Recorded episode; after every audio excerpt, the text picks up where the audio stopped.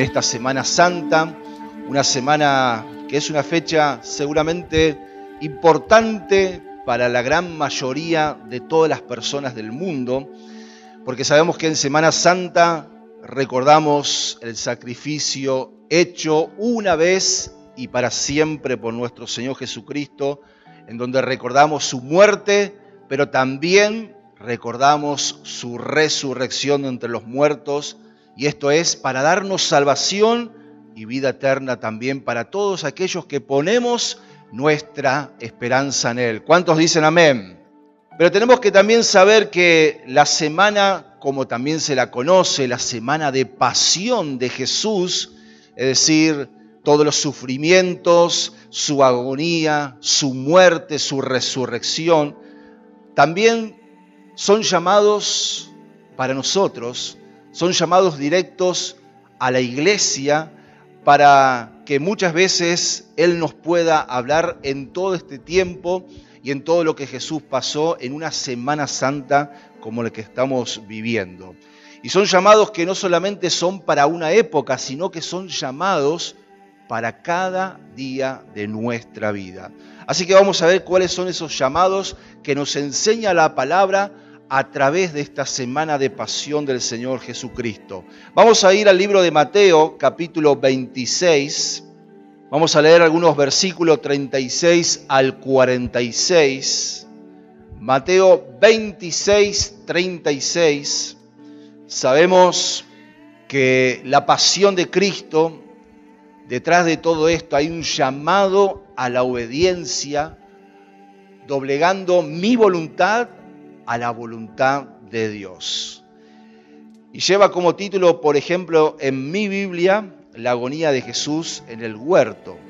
Dice entonces Mateo 26, 36, entonces llegó Jesús con ellos a un lugar que se llama Hexemaní y dijo a sus discípulos, sentados aquí entre tanto que yo voy y oro.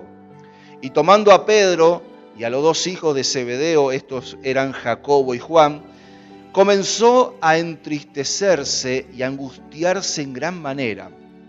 Entonces Jesús les dijo, mi alma está muy triste, hasta la muerte. Quedaos aquí y velad conmigo.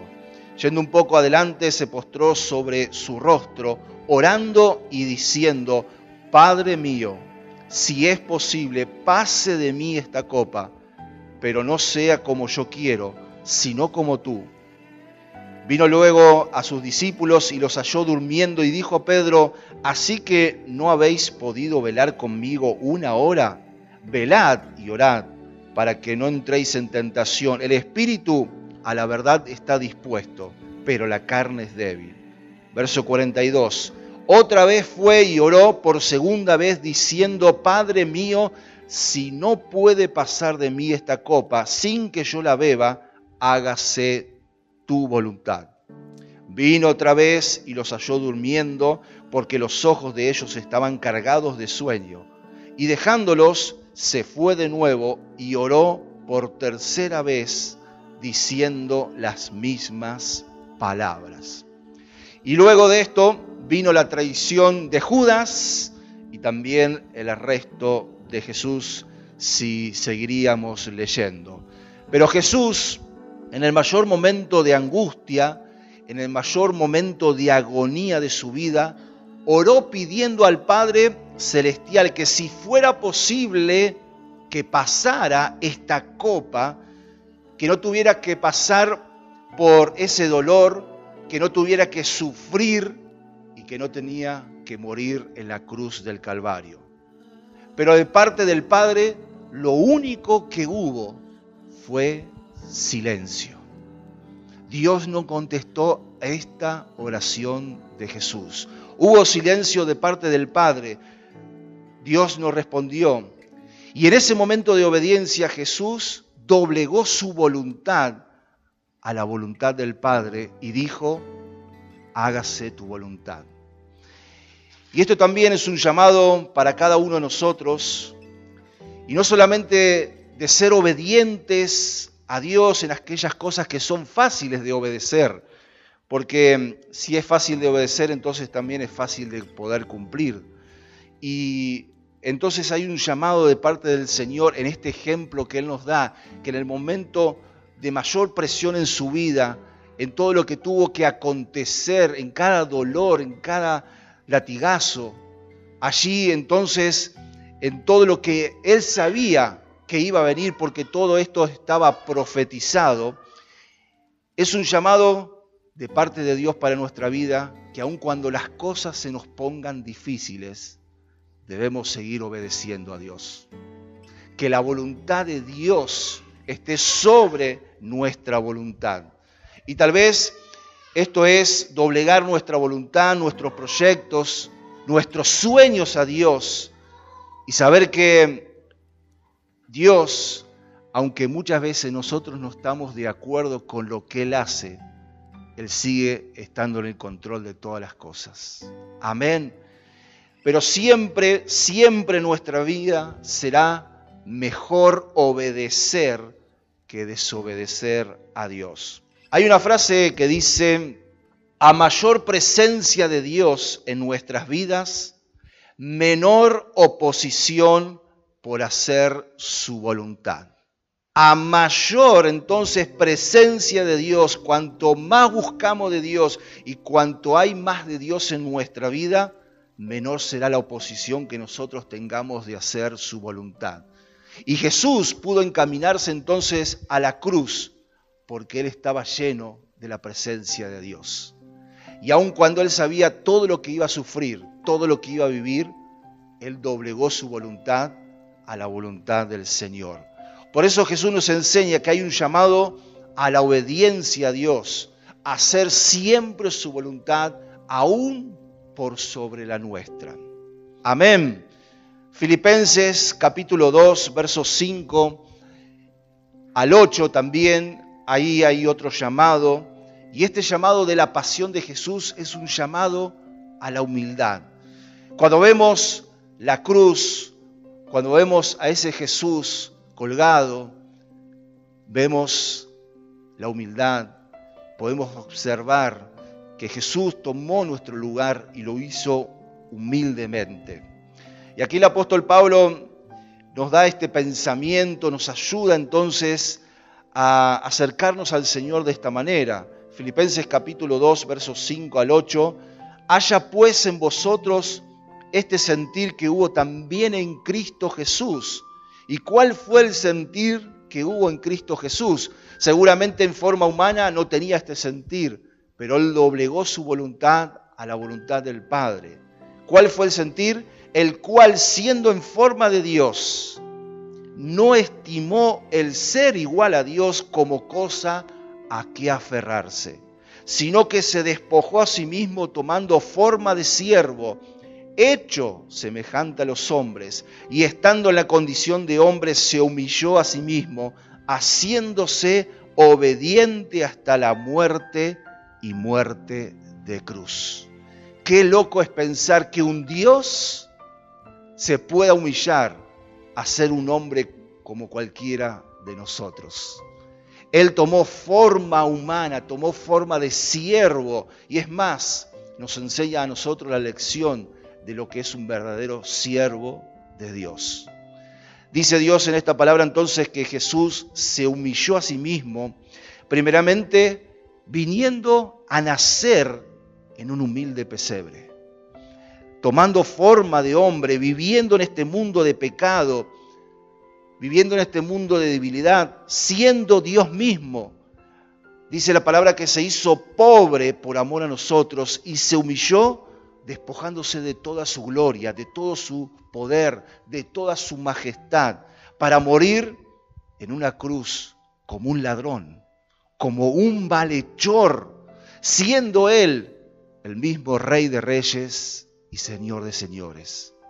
Por eso, en esta semana de pasión de Jesús hay un llamado a la humildad, a ser humildes. El Señor nos llama también a nosotros a tener este mismo sentir, a ser humildes, a no sentirnos superiores a los demás, sino a recordar que todos somos siervos de Dios, que todos somos iguales delante del Señor, que todos podemos amar y podemos servir a Dios que todos podemos despojarnos de nuestra soberbia y de nuestra vanidad, que nadie es más importante que otros, que nadie es más exclusivo que otros, que todos delante del Señor estamos a un mismo nivel.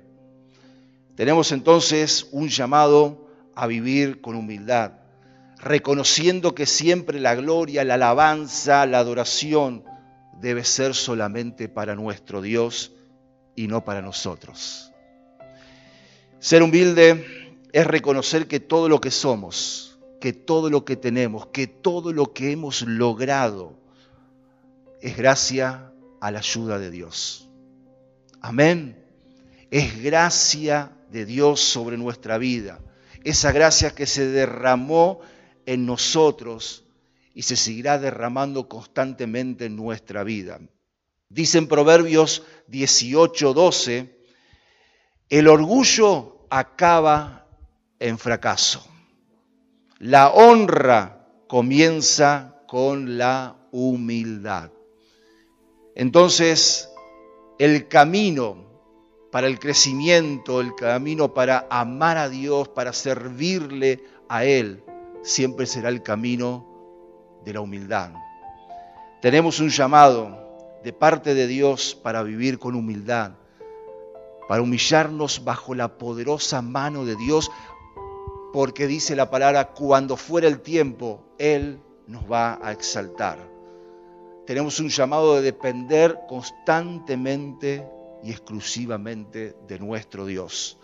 Jesús en ese momento de agonía humildemente tomó el lugar que cada uno de nosotros merecíamos, porque dice que la paga del pecado antes de la muerte de Jesús, la paga del pecado era nuestra propia muerte. Pero Jesús pagó con su muerte la paga que nosotros debíamos pagar con nuestra propia vida. Hay un llamado entonces de humildad de parte del Señor. Tomó forma de siervo, siendo Dios, se humilló y nos mostró también el camino para servir al Señor.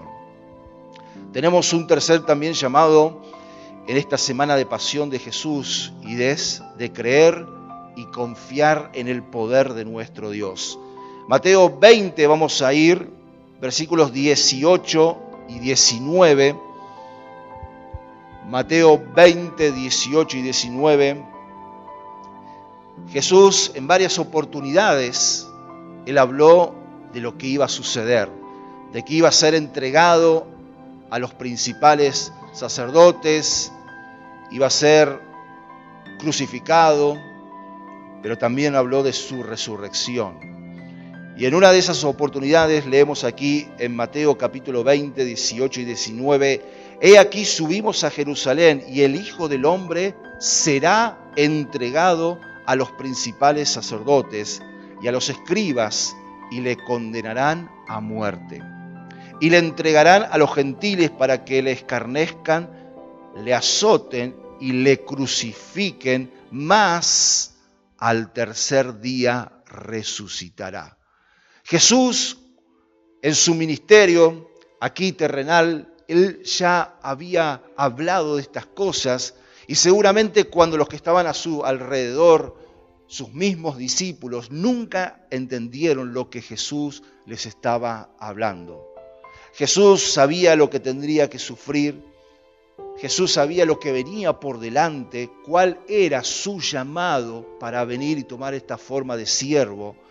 Jesús sabía que debía ser azotado, golpeado, escarnecido, pero también sabía y estaba confiado que al tercer día él iba a resucitar de entre los muertos. Que su padre no lo iba a dejar en una tumba, sino que lo iba a levantar aún de la muerte. Que no lo iba a abandonar, y que aunque Jesús muriera, él sabía y tenía fe de que su Padre lo iba a resucitar al tercer día. Y esa también es nuestra fe y nuestra confianza que debemos tener en nuestro Dios. Muchas veces cuando enfrentamos dificultades, cuando tal vez enfrentamos el dolor, alguna enfermedad, pobreza, escasez, soledad, abandono y cuántas cosas más podemos estar enfrentando o vamos a enfrentar en el futuro. Cada situación difícil debemos enfrentarla con la confianza y con la esperanza, sabiendo que el Padre Celestial nunca nos va a abandonar y que su poder sobrenatural, ese mismo poder sobrenatural que operó en la resurrección de Jesucristo, es el mismo poder sobrenatural que puede operar en mi circunstancia. ¿Cuántos dicen amén? Dios no ha cambiado. En todo caso, nosotros cambiamos, pero Dios no cambia. Él es el mismo hoy y lo será por siempre. Él no ha cambiado. Su poder no ha cambiado. Y Él nos puede dar su victoria. Él nos puede dar su triunfo aún en las circunstancias más duras de la vida. Podemos estar confiados en Dios y en su poder sobrenatural. Hay una frase que dice de la siguiente manera, la fe es creer en cosas que no vemos y la recompensa de esta fe es ver lo que creemos. Entonces, sabemos que la fe aún cree en las cosas que no han sucedido, que no hemos visto, y eso justamente es la fe. Ese es el sentido. Eso es lo más importante cuando nosotros hablamos de fe. Creemos en lo que Dios todavía no ha hecho, pero que puede hacer. Y cuando nosotros entonces somos de aquellos que seguimos creyendo, de aquellos que seguimos insistiendo en oración a Dios, que seguimos esperando en Él, entonces dice esta frase que la recompensa de esa fe, que no ha decaído, o que tal vez sí, pero lo hemos levantado una vez más, es ver lo que nosotros creemos, es ver lo que nosotros hemos pedido. Entonces veremos cómo Dios es especialista en resucitar sueños. Dios es especialista en resucitar promesas que Él mismo nos ha hecho. Veremos entonces cómo Dios es especialista en resucitar llamados en nuestra vida. Así como resucitó al tercer día Jesús, también Dios quiere resucitar cosas en nuestras vidas. Amén. Tenemos un llamado entonces para creer, para confiar en el Dios sobrenatural que sigue teniendo el control de todas las cosas.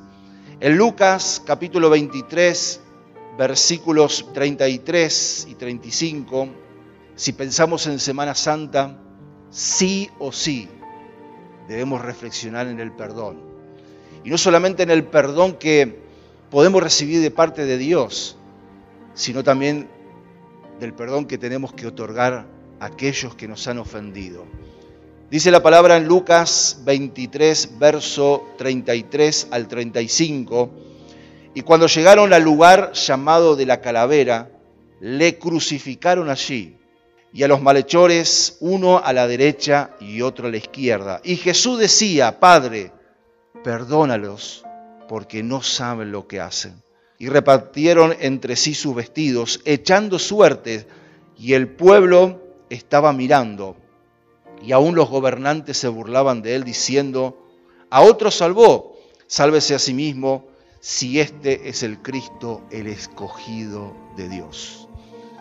Y a pesar del dolor, a pesar del sufrimiento, del menosprecio que Jesús estaba sufriendo, Él pudo perdonar él pudo perdonar. Él no maldijo, Él no murmuró queja estando en el propio lecho de la muerte. Él no dio palabras de reproche, Él dio palabras de perdón, palabras de amor aún en los últimos momentos de su vida. Y eso también es un llamado para nosotros, para cada uno, de poder perdonar aquellos que tal vez ni se lo merecen. Para que nuestro corazón entonces no se llene de rencor, de amargura, de tristeza.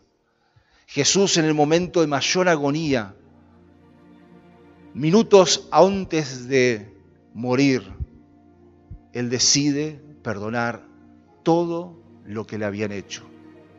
Él decide y suelta perdón, aun cuando todos los que estaban allí debajo de esa cruz, ninguno merecían el perdón.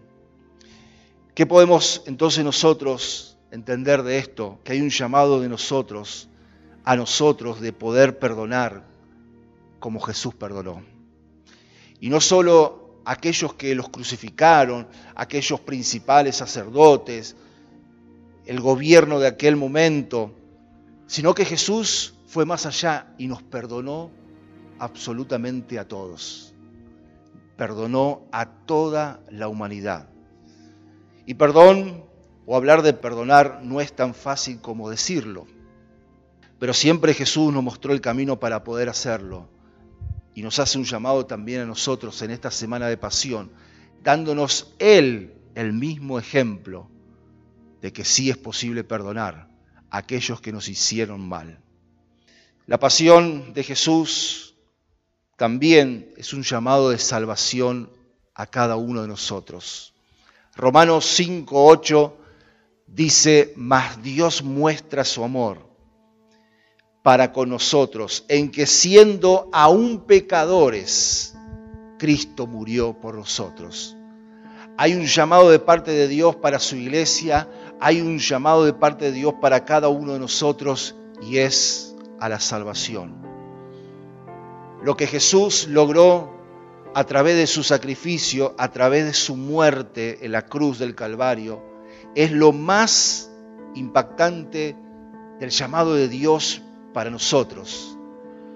Y es el llamado a la salvación, el llamado a estar a cuentas con Dios porque Jesús es la muestra del amor, Jesús es la muestra de perdón, Jesús es la muestra de que podemos reconciliarnos con el Padre más allá de todo lo que nosotros hemos podido cometer.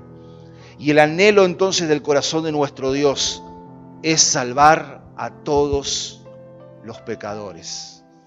Juan capítulo 3, verso 16 porque de tal manera amó Dios al mundo, que ha dado a su único Hijo para que todo aquel que en él crea no se pierda, mas tenga vida eterna. Y este es la razón de la pasión de Jesús en esta semana, la salvación de todos aquellos que ponen su esperanza y su fe en Jesús. Hay un llamado entonces de perdón a la salvación en Jesús para todos los pecadores, para todos aquellos que tal vez nos sentimos discriminados por cientos de cosas, pero hay un amor que siempre está allí latente. Hay un Padre que nos espera con los brazos abiertos, llenos de amor, de consuelo, de restauración, de cambios que Él tiene para cada uno de nosotros. La pregunta es, ¿ya aceptaste su salvación en Cristo Jesús? Si todavía no lo hiciste, ¿qué estás esperando entonces para que podamos aceptar esto que Dios nos brinda gratuitamente a cada uno de nosotros? Y recordamos entonces en esta semana de pasión todo lo que Jesús hizo por nosotros. Recordamos con su ejemplo cada uno de estos llamados, porque Jesús nunca hizo nada de lo cual Él no había hecho. Siempre nos mostró el camino y nos dijo, esto es posible hacerlo, es posible hacerlo, con la ayuda de Dios todo es posible, creyendo en un Dios sobrenatural que aún puede abrir los mares, Él puede sanar a los enfermos, puede operar milagros en nuestra vida. Por eso, en esta semana de pasión, que hoy estamos celebrando en este día viernes, pero también podemos recordar que Jesús resucitó de entre los muertos y celebramos su resurrección. Él no está en la tumba. Hay muchos líderes que tienen tumbas y son altares, pero nosotros no tenemos huesos, no tenemos restos de Jesús porque Él resucitó de entre los muertos. Su tumba está vacía y esa es la esperanza de fe que tenemos en el Señor. Por eso, si aprendemos de Jesús, vamos a aprender lo que es la verdadera obediencia. es hacer su voluntad, aún doblegando nuestra voluntad. Es saber que si nos mantenemos en humildad delante del Señor, Él nos puede exaltar a su tiempo. Hay un llamado entonces para creer en ese poder sobrenatural de parte de Dios. Ese mismo poder que resucitó a Jesús de entre los muertos, ese es el mismo poder que quiere operar en nuestra vida. Hay un llamado entonces y un ejemplo de parte de Jesús a perdonar a aquellos que tal vez ni se lo merecen. Soltando el perdón, hacemos que nuestro corazón se llene de paz y sanidad. Y también hay un llamado de parte del Señor para la salvación de toda la humanidad, de todo aquello que reconocemos a Jesús como el suficiente Salvador. Amén. Queremos estar entonces reflexionando en estas cosas y que podamos entonces en esta mañana reconocer esta gran obra de Jesús en la cruz del Calvario. Tomaste este tiempo para poder entonces llenar tus pensamientos de los pensamientos del Señor, recordando en esta semana de pasión todo lo que Jesús hizo. Y Él nos mostró el ejemplo de todo lo que podemos también nosotros hacer con nuestro Dios. Y aquí estamos, Señor. Una vez más nos acercamos delante de ti en oración y te pedimos en el nombre de Jesús que este llamado, Señor, que tenemos a través de la semana de pasión de Jesús, podamos tomarlo cada uno de nosotros. Ejemplo nos ha dado Jesús para que también nosotros sigamos sus pisadas. Señor, queremos creer en ti, en tu poder sobrenatural, en ese poder que todo es posible. Creemos en ti, Señor. Creemos, Señor, que el camino para llegar a lo más alto es el camino de la humildad. Es el camino de reconocerte que tú estás sobrando en cada decisión también que nosotros podamos tomar. Señor, aquí estamos. Y también tenemos un llamado para confiar en que tú nos ayudarás a perdonar a nuestros deudores. Jesús nos has enseñado el camino y nos ayudas también a perdonar con el perdón que también recibimos de parte de ti. Señor, recibimos hoy este llamado de poder ser salvos por ti, Señor. Aquí estamos, una vez te entregamos nuestro corazón, una vez más te entregamos nuestra vida, una vez más, Señor, Queremos estar cerca de ti en el nombre de Jesús. Queremos orar en este momento y pedir que tu salvación sea sobre cada uno de nosotros. Sabemos también de tu promesa que seremos salvos nosotros y tal vez será salvo toda nuestra casa. Creemos en ti, Señor. Creemos, Señor, aún en tus tiempos, en todo lo que tú estás dispuesto a hacer por cada uno de nosotros. Queremos, Señor, pedirte, encomendarte todo esto el nombre poderoso del Señor Jesús. Amén y amén. Tu perdón le dio vida a mi corazón.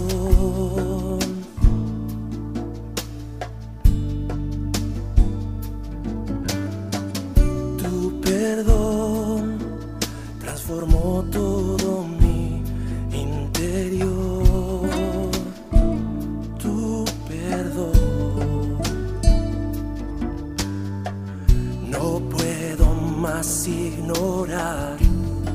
que si no fuera por tu perdón,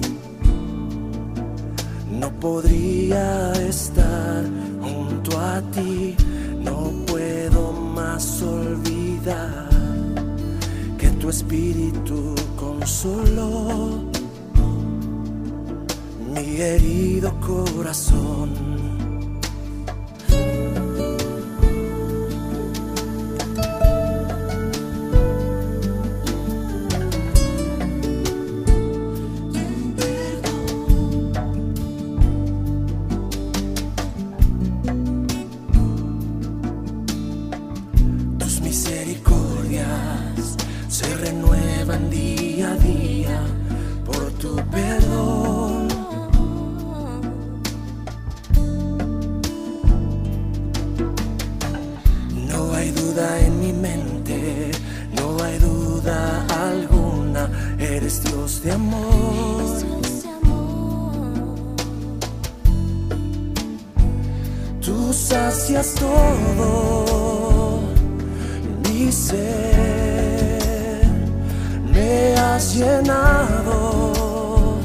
Con tu amor.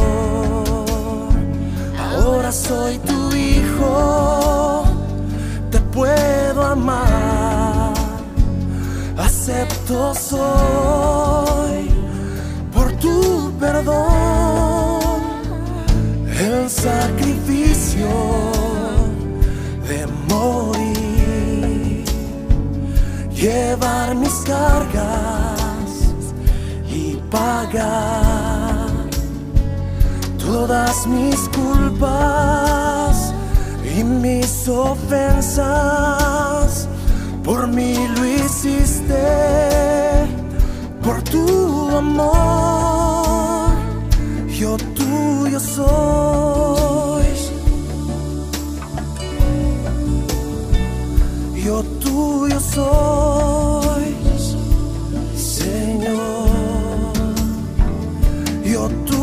tuyo soy.